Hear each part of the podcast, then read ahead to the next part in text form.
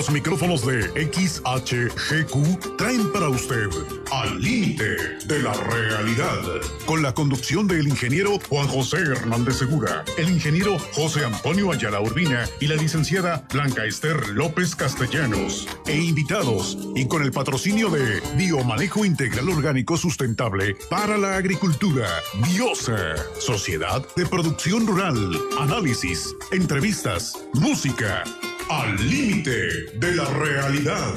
Los comentarios de Juan José Hernández Segura, José Antonio Ayala Urbina y Blanca Esther López Castellanos. ¡Comenzamos! Biosa te trae la promoción de la semana. Los lixiviados de lombriz aportan nutrientes al suelo y a la planta. Además contienen microorganismos benéficos. A tan solo 160 pesos, 20 litros de producto. Válido trayendo tu garrafa. Mino es un fertilizante rico en aminoácidos que aporta tres elementos menores, así como 5 microelementos. A tan solo 800 pesos la garrafa de 20 litros. Además, llévate una tonelada de fórmula aguacatera por tan solo 7,500 pesos y una tonelada de leonardita por 6,900. Visítanos para más promociones. Orgánico, sabe y nutre mejor. Te esperamos en Mario Andrade Andrade número 10, detrás del Oxo de la Higuerita. Muy, pero muy buenos días tengan todos ustedes. Bueno, pues hoy es un programa mucho, muy especial eh, que vamos a estar platicando de él y por qué es tan especial. Eh, dentro de, pues de todo, tenemos el cumpleaños del tío Toño, que ya son pues, muchos años los que cumple el tío Toño, ochenta y tantos, y lleno de vida y lleno de todas sus hijas. Así que nuestras felicitaciones van a ir para él las canciones de Gigliola, Chinguetti, o Chingüetti, ¿no? Este es una artista por allá de los sesentas, estaba muy bonito, de las mejores voces. Eh, actualmente trabaja en la televisión italiana también. Y pues van a recordar algunas melodías que cantara, yo no sé quién le copió a quién, pero algunas las cantaba Angélica María, por ejemplo, No tengo edad. Eh, no sé si se acuerdan de esa. La Violetera, pues es una canción eh, española hizo eco en, muchas, en, muchos, en muchos países con diferentes idiomas. ¿Se acuerdan de la canción A las puertas del cielo? Bueno, pues la cantaba esta señorita en aquel entonces. La lluvia también, eh, eh, o la piojía, eh, la piojía, este, o la lluvia, que es, es, en italiano. Cuando me enamoro, ¿se acuerdan de esa? ¿Quién la cantaba? Pues Angélica María, ¿no? Este, y bueno, pues eh, No tengo edad, eh, era una canción fabulosa y que después Blanquita nos va a deleitar con quién era esta, este personaje o quién sigue siendo porque no se ha muerto. Y pues se los vamos a dedicar al tío Toño, el único, pues ahora sí hermano de mi padre que sobrevive, el más pequeño de la familia Hernández Ramírez, allá hasta Santa Clara, Michoacán. Y pues hoy tenemos a Toñito, al señor ingeniero, tiene mucho tiempo que no nos eh, eh este, teníamos nos acompañaba. La, la, la, dicha de, de, esta compañía. Blanquita, buenos días. Buenos días, ingeniero Juan José. Buenos días, ingeniero Toño. Bienvenido nuevamente a tu programa. Buenos días a toda la gente que ya nos, ya nos está escuchando a través de esta importante estación de radio y a través de Facebook. Bienvenidos. Doñito, pues eh, bienvenido nuevamente. Qué bueno que ojalá te integres. Yo sé que tienes muchas ocupaciones en hacer de San Pancho Peribán una comunidad sobresaliente en todos los sentidos, en lo cultural, en lo anímico, en el embellecimiento sin perder esa pues eh, ese sabor que tienen las comunidades, los pueblos y que pues a un año de de estar participando en, la construcción o reconstrucción o el alineamiento de San Pancho con drenajes, con calles, con banquetas, con arreglar plazas, arreglar canchas, eh, arreglar escuelas. En un año, pues creo que se ve que si no hubiese esta participación de la comunidad eh, y desprendido por lo menos de la ubre que marca la economía hacia una comunidad, pues muy difícilmente San Pancho hubiese hecho las obras que hasta hoy tiene, porque creo que ya hasta tiene un camión de basura, y ya tienen armas las personas ahí que cuidan y resguardan el orden, y en tan solo un año, pero pues no vamos a hablar de eso, vamos a hablar de las fiestas, nos vamos a meter con el sentido religioso también, porque a final de cuentas las fiestas del pueblo de México y de las comunidades vienen de dos, de dos ramas o de dos áreas. Por un lado, el área histórico, que si hay que celebrar el 15 de septiembre, que el 20 de noviembre.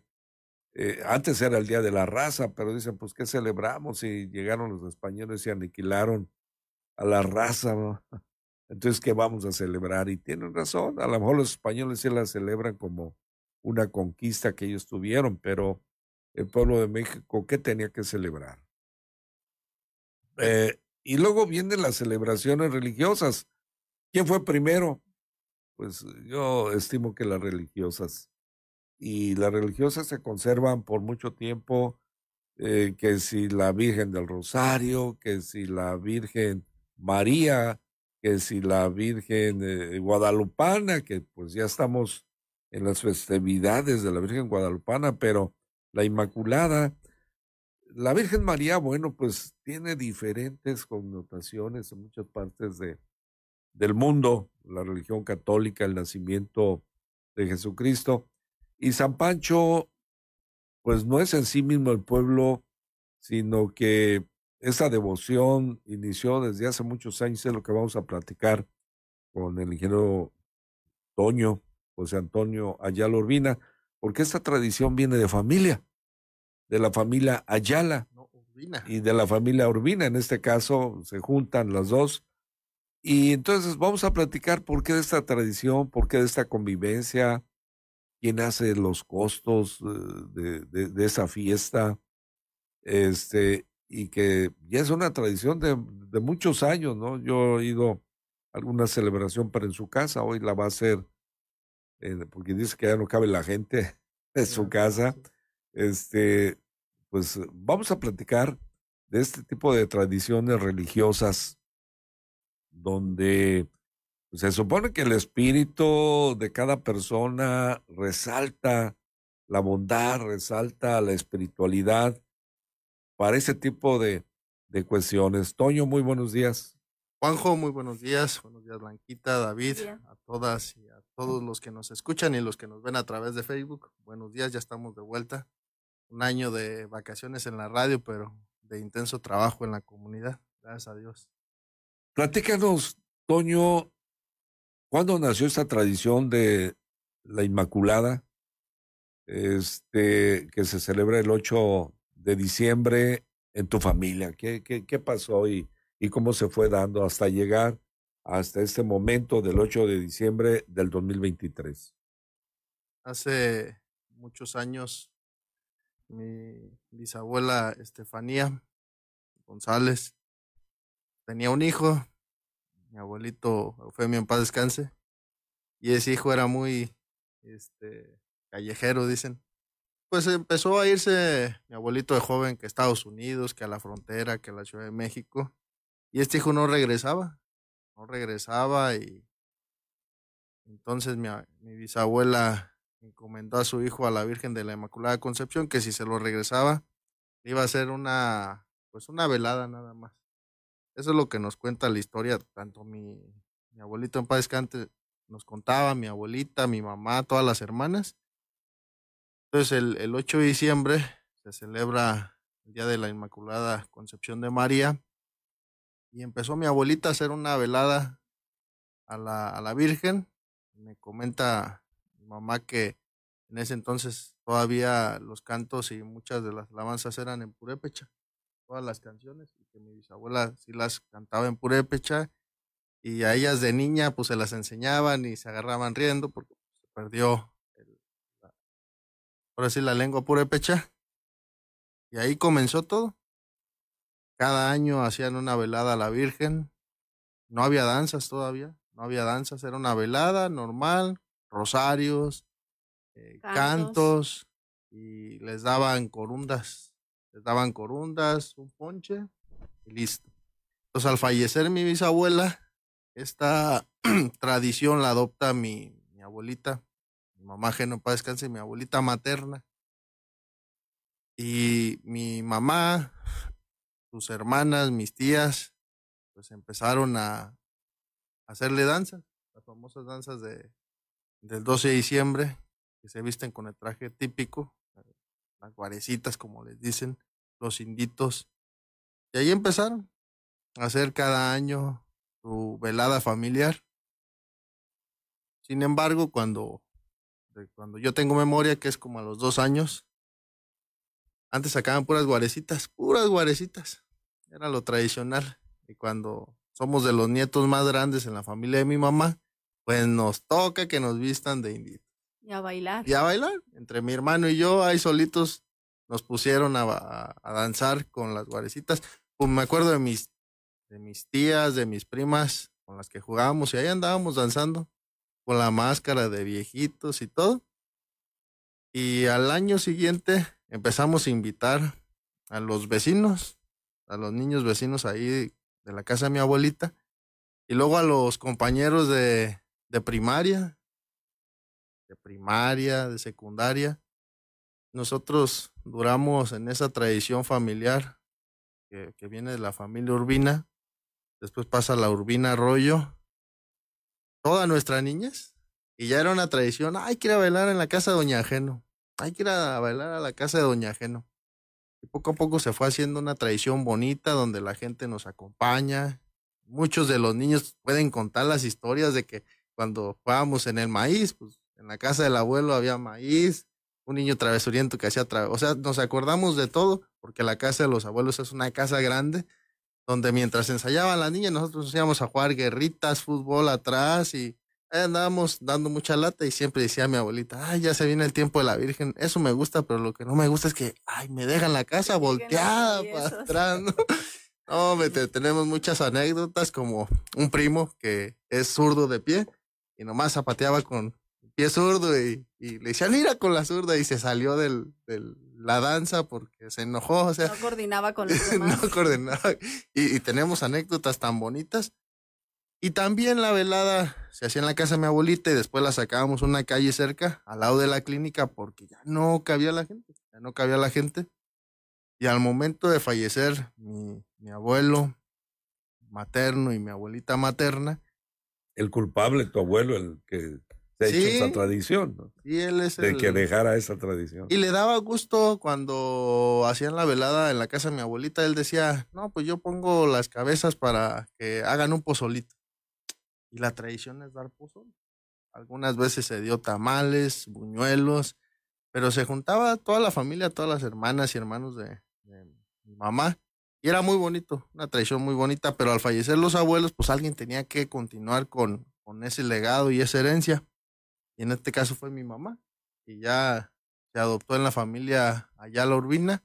Somos muy devotos, muy católicos, nos gusta este servir y entonces nos dimos a la tarea de que la velada de la Virgen de la Inmaculada Concepción fuera un poco diferente a la tradición, que no solo fueran las danzas de la comunidad, porque la tradición es tú ensayar a los niños y a las niñas, esa es una tradición. Quisimos darle un ámbito ya regional, entonces empezamos ensayando a los niños y a las niñas de ahí de la comunidad y después dijimos, bueno, ¿y por qué no invitamos unas danzas que participan en Sacán. Pues invitamos los cúrpites, las, este, las danzas de Pátzcuaro, de Janixio, y poco a poco nos fue gustando. Nos fue gustando cómo la velada se transformaba en un centro cultural de devoción a la Virgen de la Inmaculada Concepción de María.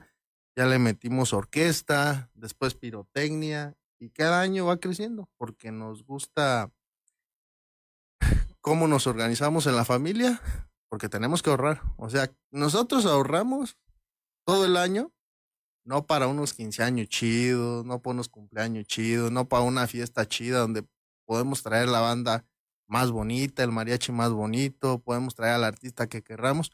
Nosotros, este, gracias a Dios, agradecidos con Dios, con la Virgen, porque pues tenemos trabajo, tenemos vida y en agradecimiento a eso y, a lo que representa la velada para nuestra familia, concentramos todo nuestro tiempo, nuestros ahorros en la velada del 8 de diciembre y platicando con, con el secretario de Turismo, ahora que hicimos el evento de Globos de Cantoya, este, lo escuché, que estaba hablando que se iba a ir a Los Ángeles, que iba a llevar a una representación de Michoacán y que llevó a los viejitos a la Ciudad de México. Y dices que Michoacán es el alma de México, Toño. Y tenemos que hacer que Michoacán sea el alma de México. Yo sé que Oaxaca tiene sus cosas, Jalisco tiene su cultura y lo que quieras, pero Michoacán va a ser el alma de México y, de eso me voy a encargar yo. El gobernador me está apoyando y me da gusto que tú hagas los globos y que no sé qué. le digo, oiga, y este, la Guelaguexa, ¿qué con ella? Me gustaría llevarla a una velada familiar. ¿Cree que sea posible? Dice, pues no sé, déjame, te consigo un contacto. Y él me consiguió el contacto junto con la secretaria de Cultura porque tenía yo así como que temor de si será este el contacto, porque pues todo es por teléfono. Y me dice la secretaria de Cultura, claro, la, licenciada Tamara, sí es el contacto que tenemos nosotros de la Guelaguexa, adelante. Y iban a venir primero 12, 12 personas de Oaxaca. Sin embargo, Ferso, que es mi contacto en Oaxaca, me dio la buena noticia que pues, están animados a venir 32 le dije, no, pero es mucho el gasto para nosotros, pero pues bueno, hay que hacerlo. Si ellos tienen la voluntad y la disposición de venir a la velada en la comunidad indígena de San Francisco, adelante, vénganse. Y es así como, junto con mi papá, mi mamá y mis hermanos, pues decidimos hoy invitar a la Guelaguexa. Hoy no vienen los cúrpites de Calzóncin, ni de San Juan, ni otras danzas, sin embargo, van a estar acompañándonos danzas de la comunidad, danzas de la misma comunidad que tenemos, eh, muchas danzas en la comunidad. Tenemos que resaltar que, San Francisco también tiene cultura y eso es muy bueno. Por ejemplo, nos va a acompañar la danza del maestro Carlos Mendoza, que se llama Ireri Charatanga, eh, de Mario, un compañero y amigo, Cipecua, este, y también del maestro Antonio Romero, Las Panaderas, y las danzas que están ensayando mi mamá y mi hermana, ahí de niñas y niños de la comunidad. Pero en esta ocasión, pues nos acompaña, así se llama, es, es como que, raro para, para mí, porque normalmente los grupos tienen un nombre. Esta se llama Delegación de Cimatlán, de Cimatlán de Álvarez, Oaxaca, es el grupo de danza oficial de este municipio que participa en la Guelaguexa. Entonces, ellos nos van a presentar ocho, ocho danzas. Su, su presentación dura alrededor de una hora, una hora y media. Nos van a presentar primero sones y chilenas de Ochutla, después sones mazatecos, tercero el palomo iguateco, y el cuarto, que es la danza que le encanta a mi mamá y que pues, ella siempre decía flor de piña, ¿no? Sí, es típica de la Guelaguetza. También. Sí, es como, los viejitos de aquí, como hoy los cúrpites de Michoacán. Entonces, flor de piña es, ay, flor de piña. Muy bonita. Equivale a decir entonces que no tengo que ir a Oaxaca para observar la exquisitez o una parte de, de, lo que sucede ahí en Oaxaca con la Guelaguetza. Tengo que ir a San Pancho Peribán el día 8 de diciembre a las cinco y media de la tarde que empieza la, misa, sí, porque luego estamos dejando la misa. Yo creía que era una tradición que había nacido de la iglesia. Y fíjate, nace de una tradición familiar por un hijo pues perdido, ¿no? Este, es como una manda que hizo tu abuelita para que, este, si regresaba tu, su hijo, pues honrarla y venerarla a favor de ese, de esa bueno, agradeciéndole el favor de regresarlo, ¿no? Es, una, manda, una tradición católica. Que hoy se nos convirtió en una devoción familiar. Así es. Y somos muy devotos de la Virgen. Sabemos que viene el 12 de diciembre, la Virgen de Guadalupe, pero eh, para nosotros es, es o sea, representa más el 8 que, que el mismo 12 por lo que significa. Porque regresa mi abuelo y eh, unos años después se casa. Mm. Sí, es, es como muy interesante. Ah, yo voy a hablar ahora un poquito de la, del contexto. Hace un par de años me hiciste favor de invitarme a, tu casa donde se celebraba, o se celebra porque igual ahora lo vas a hacer en el, en la plaza porque eh, todo pueblo, la mayor parte de la gente del pueblo se iba a tu casa, ahora mm, se van a concentrar en el pueblo porque y, y ciertamente con mucha devoción, mucha organización, danzas preciosas de varios lugares del estado de Michoacán, eh, con pues los alimentos típicos que se dan, una velada con pirotecnia, con los mejores sonidos, orquestas. Realmente me encantó. Es como que yo dije, bueno, y lo organizan así tan grande. Yo pensé, de verdad, la primera vez que fui pensé que lo organizaban eh, pues ahí las autoridades, pero que lo hacían en tu casa.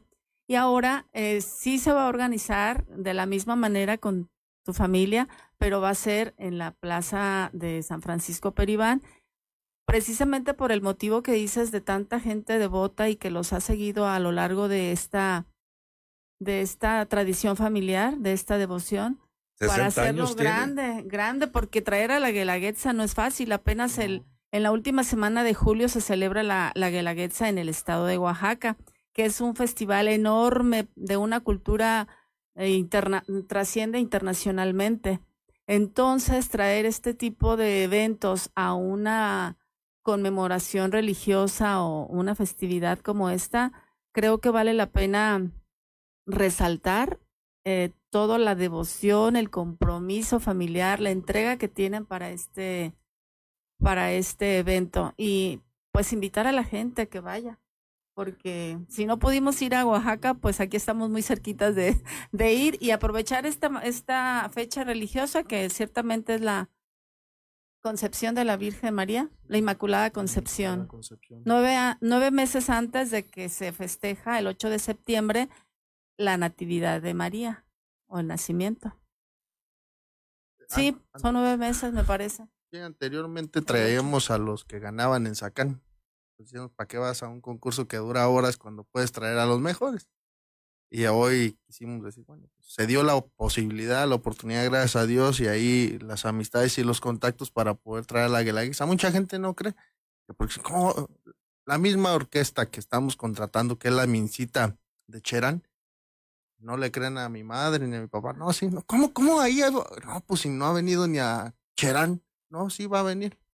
Y, no creen porque ¿cómo va a venir a San Francisco? Cuando un ayuntamiento debería de traerla, porque tiene la capacidad económica, el espacio, el personal para organizar. Y pues nosotros somos, pues nos gusta, tenemos que ahorrar todo el año.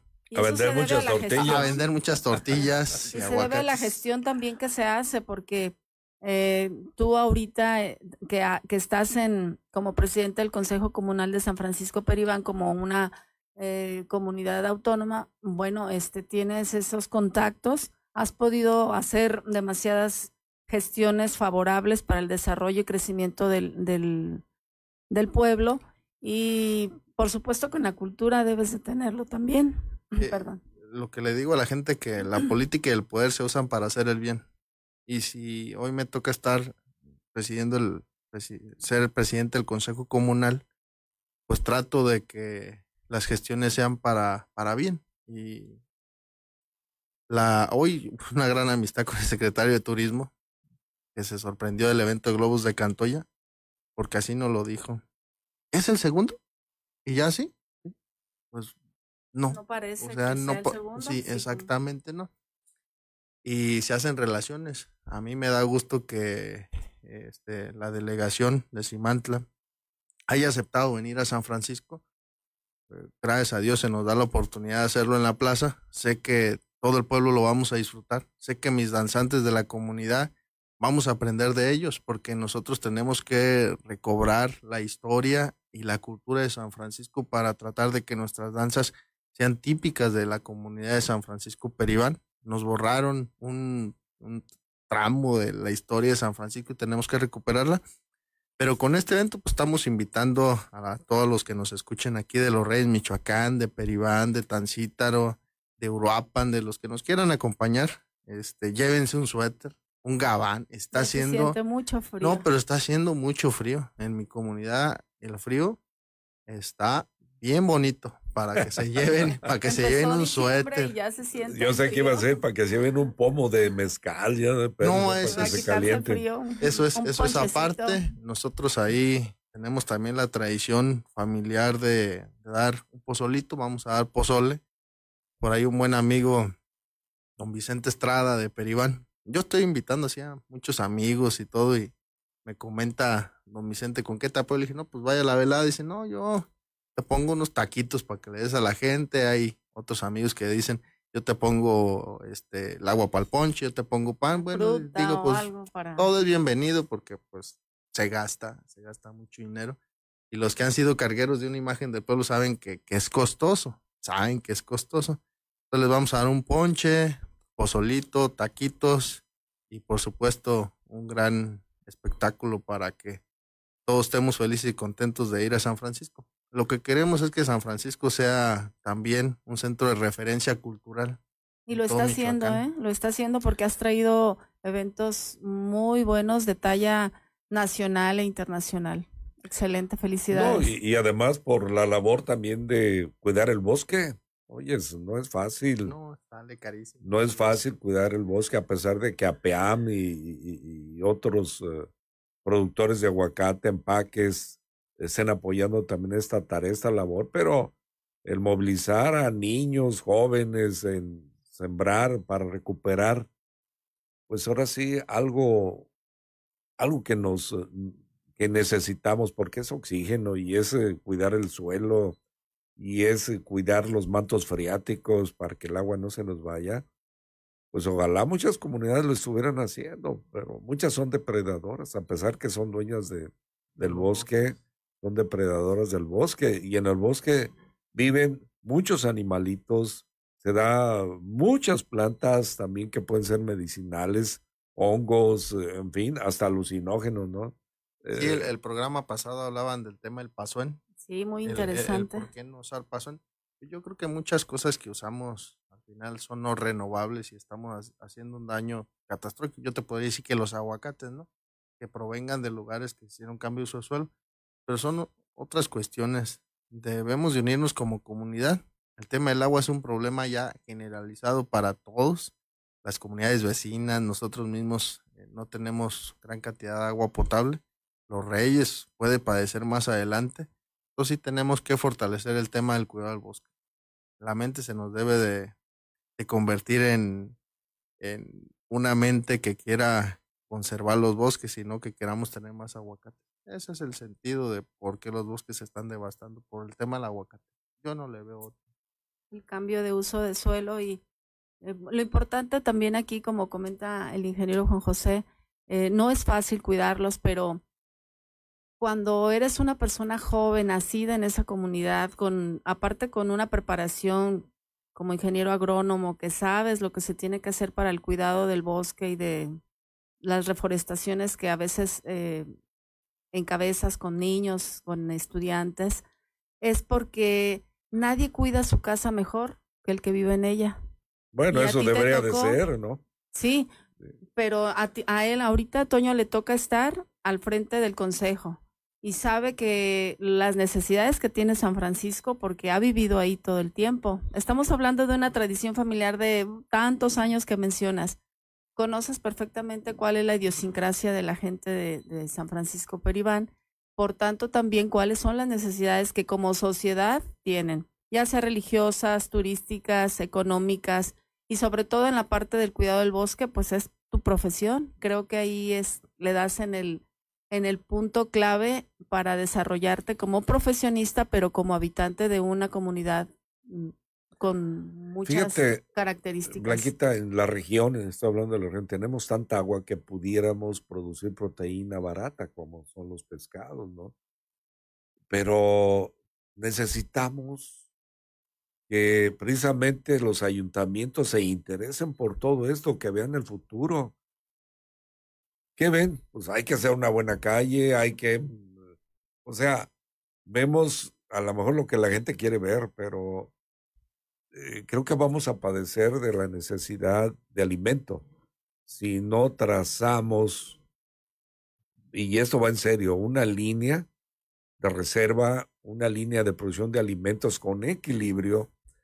Y a lo mejor eso es lo que está haciendo Toño, queriéndolo o no, en su comunidad. Él ya está viendo la escasez de agua porque se la traen de, de otras comunidades y a veces que han tenido choques, pleitos con Nuevos Cirosos, si mal no recuerdo, una disputa, este, una disputa por el agua y, y, bueno, aquí afortunadamente no tenemos todavía disputas por el agua, pero sí necesitamos cuidarla. Sí las hay, solo que la gente no la sabe porque la gobernanza del agua es un tema muy complicado. Pero todavía no tenemos disputas y allá sí. Y la cuestión pues es de que, por ejemplo, yo así lo veo, en el tema del proyecto de entubamiento del agua de la Zarzamora. El detalle es que los zamoreros siguen inundando los campos, los mismos cañeros. Si todos migráramos a tener sistemas de riego, no habría tantas pérdidas de agua. Por un lado, pedimos agua, existe, pero si no tecnificamos el campo, estamos fallando muchísimo, muchísimo. Este, el año pasado, se, en la parte baja de San Francisco Peribán, que se riega con el agua que viene de Zipicha, está el manantial allá en Santana Cirosto, colindancias con Nuevo Cirosto, pues mucha gente se quedó sin regar porque ya no bajaba agua.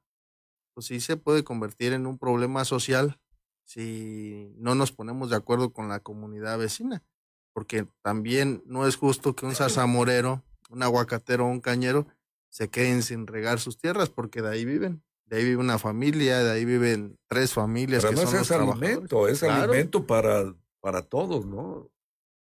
No puedes quedarte sin alimento. y, hoy andan mis, mis productores, pequeños propietarios, pues seguidos se reúnen porque estaban preocupados qué va a pasar con, con ellos. Este, se está hablando de que pues hay que hacer otras perforaciones. No nos queda de otra. Tenemos que perforar para extraer agua porque no nos podemos quedar sin cultivos. De ahí vivimos. Nosotros nos dedicamos a la agricultura y tenemos que seguir adelante.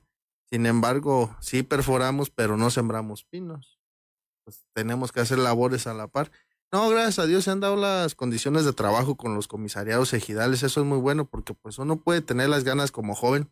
¿Cuántos jóvenes no tienen buenísimas ideas, iniciativas geniales que digo, wow, pero no hay quien los apoye y no hay quien los escuche? Pues yo andaba así de joven, acuérdate cuando te invité para el tema del descortezador de pinos y que la misma comunidad pues nos mandó a la chingada, por así decirlo, porque pues eh, a lo mejor eh, eh, la, la, falta de información, por no decirle de otra manera, uno va con su pecho sano queriendo trabajar y la misma gente de ahí, las mismas autoridades se cierran. O los mismos intereses. Hay, hay había es que ya, era, ya eran los intereses que después resurgieron, que había intereses bien cañones, que dije, no, no, mejor sáquenlos para que no los queremos aquí, que, que no vean nuestros desmadres que traemos allá.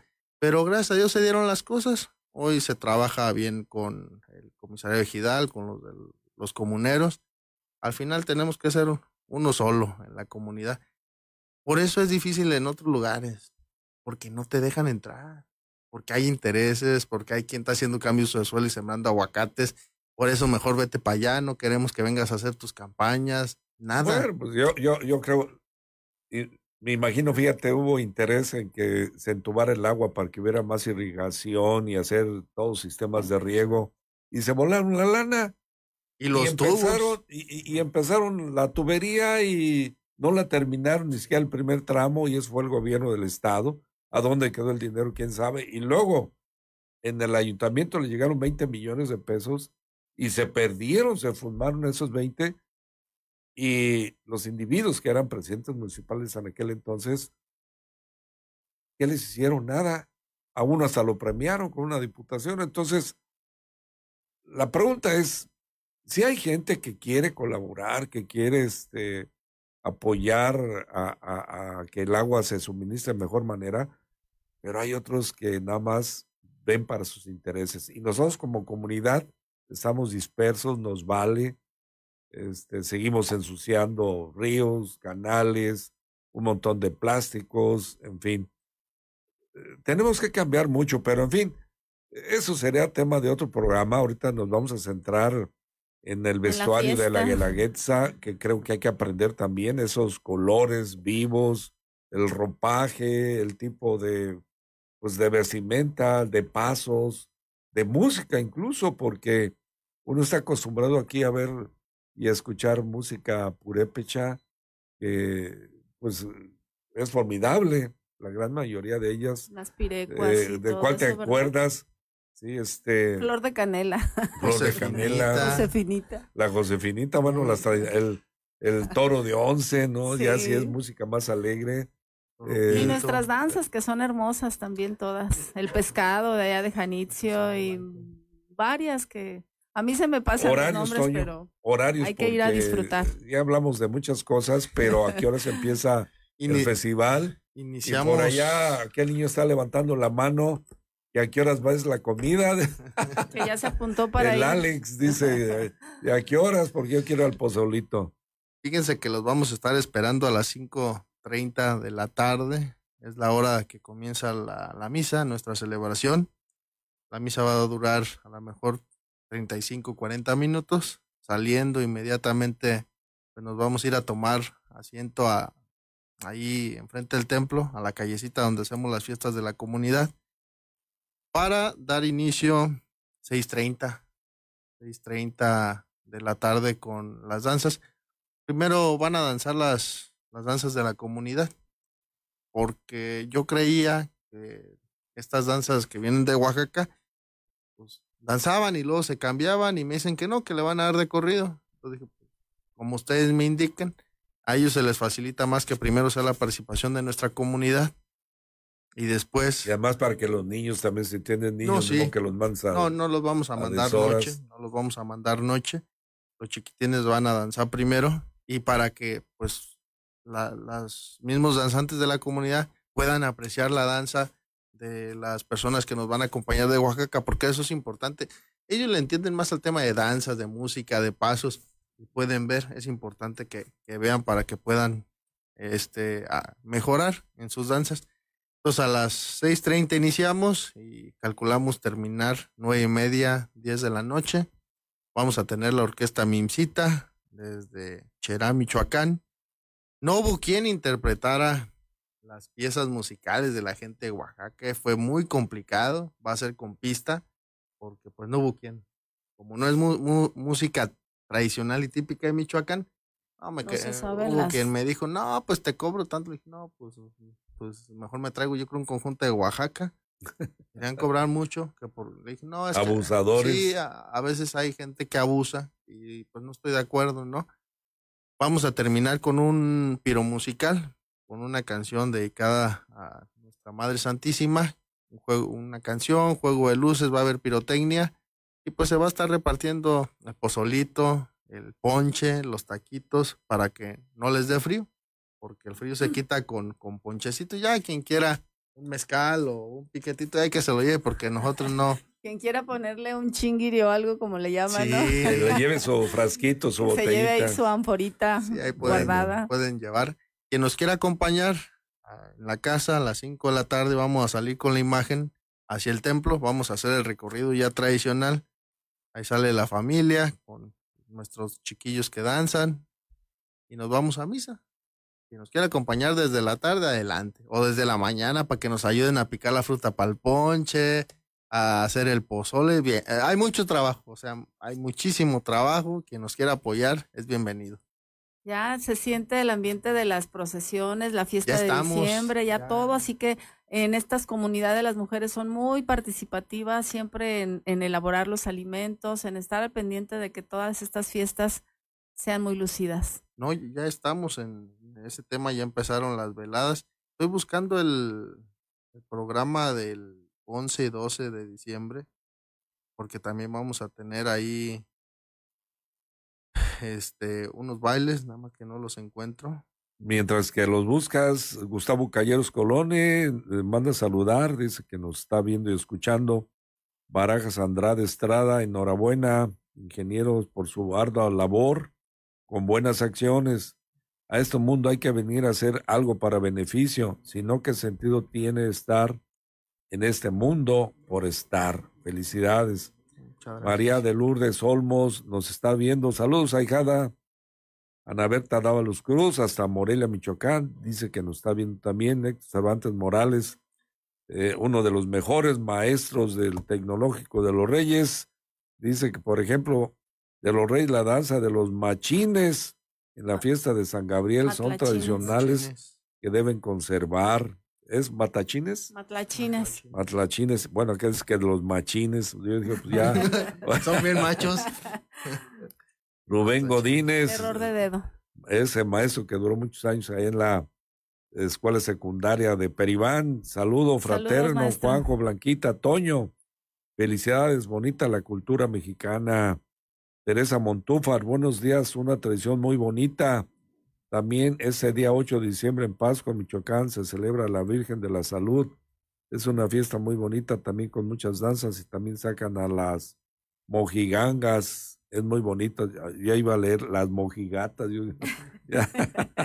bueno, Tere, pues llévate, llévate a, tu esposo también este a ahí a San Pancho y vas a ver que va a estar mucho mejor que las de Páscuaro. Salvador Hernández Cárabes eh, está viendo el video y seguramente también se va a dejar ir a San Pancho. Francisco Hernández, buenos días, Inge y compañeros. Esta bonita tradición que dejó su bisabuela a la familia y sigue creciendo. Felicidades a, Estados Unidos. Francisca Hernández nos escucha por allá en California. Eh, Antonio Hernández Ramírez dice buenos días, Juan José, felicidades por tu programa. Roberto Portillo Benítez, saludos a todos en el programa. Protéjanse bien de los fríos. Buen fin de semana. Salvador Ochoa, Buenos días a todos, felicidades para don Toño Hernández, excelente su programa. Y bueno, pues este, más que vamos a estar ya casi, casi cerrando el programa, Toño, ¿algo más que quieras no, decir? Claro que sí, fíjense que pues San Francisco va a estar de fiesta, ya estamos de fiesta, ya iniciamos con las veladas. El día 11 y 12 de diciembre vamos a tener, pues tenemos el programa religioso, de las veladas, de las procesiones y de los carros alegóricos. Sin embargo, hay algo que, no quiero que se me pase. Un saludo al Consejo Parroquial. Ellos se están encargando de organizar la fiesta. El día 11 de diciembre tenemos a la banda La Nogalera de Charapan, Raúl Partida Junior y su grupo Amarre. Vamos a tener baile. A partir de Partida. Junior el hijo de. sí. a, las, a partir de las 8 de la noche. Y el día 12 tenemos a la banda La Tecatera, al grupo La Tradición de Tierra Caliente, un piro musical. Y para cerrar, la banda fugitiva de Mike Miramontes. Entonces, vamos a estar de manteles Un programa artístico muy completo, muy. 11 y 12 para que toda la gente nos acompañe en San Pancho. Vamos a tener bailecito, ahí son bienvenidas y bienvenidos, con una excepción Anteriormente, eh, las personas que vendían tacos, este, hamburguesas, papas, lo que fueran, eran personas de fuera. Hoy hicimos un cambio, le dimos la oportunidad a los comerciantes de la comunidad, solo van a vender comerciantes del pueblo, para que pues también se beneficien se genera ahí la economía local. La fiesta ahí se quede. Sí, es que. Bueno, Muy bien, pues, buena idea. Ahí está, ojalá algunos otros aprendan, aprendan este, que hay que darle más eh, sentido a, a nuestra gente, sentido también económico, social, cultural, que hay que ver el futuro que ya lo tenemos, el cambio climático, que hay que ver la producción de alimento, que hay que cuidar el agua. Eh, de otra manera, pues vamos a tener que comernos las calles, las lámparas, que es bonito también que nos alumbren y todo, pero caray, no están haciendo por el campo nada. Vamos. Y el campo produce alimento. El campo produce alimento. Y tenemos todo para producir alimento. Tenemos mucha agua. Si ves el lado de la calera, son manantiales exquisitos, San Pedro, este, que podrían aprovecharse muy bien antes de, de irrigar las cañas. Creo que se podrían hacer estanques. Eh, pues ahí, ahí se los dejo esto para que lo piensen eh, autoridades y sobre todo los que se van a lanzar para la próxima tienen que reflexionar en no hacer más de lo mismo porque eh, ya lo estamos sintiendo. La economía se ha ido adelgazando por falta de una agricultura más próspera. Tenemos suelos contaminados, hay que descontaminar y eso cuesta y ahí no hay apoyos. Se acabaron los apoyos. Eh, y bueno, pues ahí están las cosas. Toño, pues felicidades por lo que estás haciendo. Muchísimas gracias. Que no vengas al programa, pues sabemos que... Está muy ocupado allá en su labor de... de gestión y de tarea. No, pues andamos trabajando. No, andamos trabajando. No, pues ya para finalizar, a nombre de, mi familia, la familia Yala Urbina, queremos invitarlos a esta velada a la Virgen de la Inmaculada Concepción de María. El viernes 8 de diciembre, Allí en la placita del pueblo los esperamos con los brazos abiertos. Va a ser un gustazo que nos acompañen como cada año, ya es tradición, y que las buenas tradiciones sigan en la comunidad de San Francisco Peribán. Muchas gracias y un saludo a toda mi gente de San Pancho. Gratis, ponche. Ponche, pozole y, música, espectáculo de la Guelaguetza y por supuesto una bonita reunión en familia. Llévense su gabán. Su gabán, suéter, cobija, por sí. A los novios, llévense a la novia, pues, para que estén bien cobijados ahí. A los que tengan. Bueno, pues este, el tiempo se nos terminó casi, casi, y sigue la parte musical. Desgraciadamente no podemos pasar en el Facebook porque nos la cortan y es increíble, ¿no? Hasta dónde llega el hombre, ¿no? Con su materialismo. De todo queremos, la avaricia, todo todo cobrar. y todo. Pero si ustedes sintonizan por eh, la web, por el internet, a la estación eh, XGQ, por ahí les mandamos el link, van a escuchar las canciones. No hemos preparado unas canciones bonitas, pero ¿quién, quién es Lola Chingüete, que incluso pues está esta dificultad para pronunciarlo. Muy bien, Gigliola Chinguetti es una cantautora y presentadora de televisión italiana. Es ganadora del Festival de San Remo en dos ocasiones, una en 1964 y otra en 1966, y ganadora del Festival de la Canción de Eurovisión en 1964. Nació un 20 de diciembre de 1947, en la actualidad tiene 75 años. Nació en Verona, Italia, y fue casada con dos hijos ah, y pues una cantante italiana muy, muy exitosa, aún con una vida productiva en, la televisión italiana. Fíjate, y anteriormente a los 60 años ya se esperaba. La gente que duraba 60 años ya era longeva, ¿no? Este, Estoy hablando de hace 50 años para atrás. Y ahorita ya podemos pues, aspirar a tener 80 años y todavía andar ahí correteando. Ahorita la, gente adulta es, son los grandes maestros. Lo que pasa es que ya tienen, este, ¿por qué llegar a los 65 más antes, no? ya y la beca va, este, ya, ya no, te quedas sin nada. toda, la, toda la gente adulta habla de, es que ya casi, ya, ya, mero, eso es chido. dice, no, a mí Más esperanzas de vida. Bueno, pues entonces eh, le vamos a dar eh, con Gigliola Cinquetti. Espero que les guste, que recuerden estas canciones. La próxima semana les tenemos un programa especial desde Acapulco, Guerrero. Ya ven que sufrió pues un desastre. un huracán. Y que va a costar mucho dinero de todos, porque los que pagamos impuestos, eh, porque compremos un, un bien o algo, de todos pagamos impuestos, es así que todos los mexicanos pagamos unos más que otros, pero ahí va. Parte de esos recursos se van a la reconstrucción, no únicamente de Acapulco, sino de todo el desastre que hubo también alrededor de, de Acapulco, porque pues si no nos ayudamos como mexicanos, entonces ¿qué pasa? Entonces vamos a tener un programa muy especial desde allá, este, con quien está haciendo una buena labor por parte de Michoacán eh, y que bueno, pues no les voy a comentar nada más, sino los voy a dejar ahí picados para que vean que algunos michoacanos fueron también a meter el hombro, a echar a andar eh, toda una serie de, de, eventos para empezar a remediar aquel desastre que pues dejó este huracán.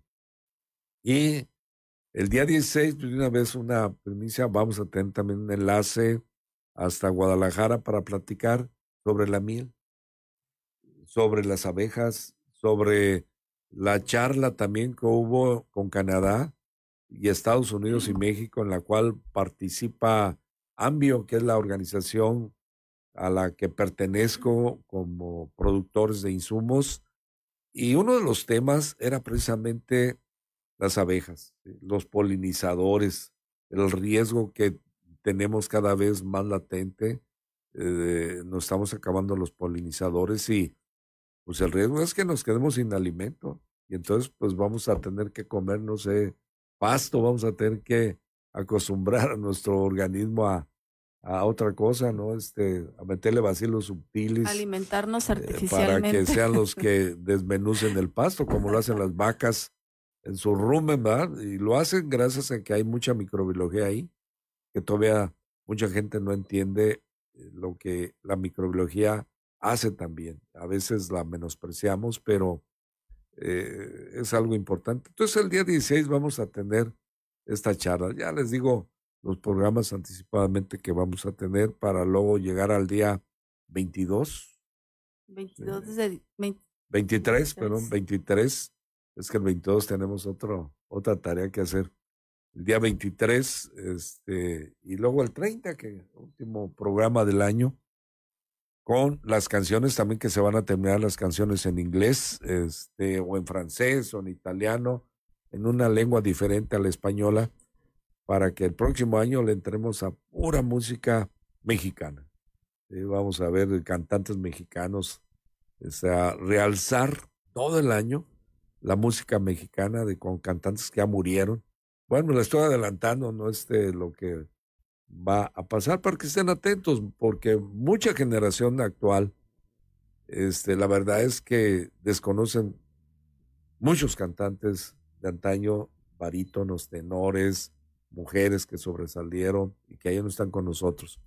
Muchísimas gracias, nos despedimos. Gracias, Blanquita. Gracias a todos los que nos escucharon. Tengan un feliz fin de semana. Gracias, Toño. Muchas gracias y nos vemos, Dios quiere, el próximo sábado. Y don Antonio Hernández, esta música es para ti. Saludos y a ver si brindamos. Hasta luego.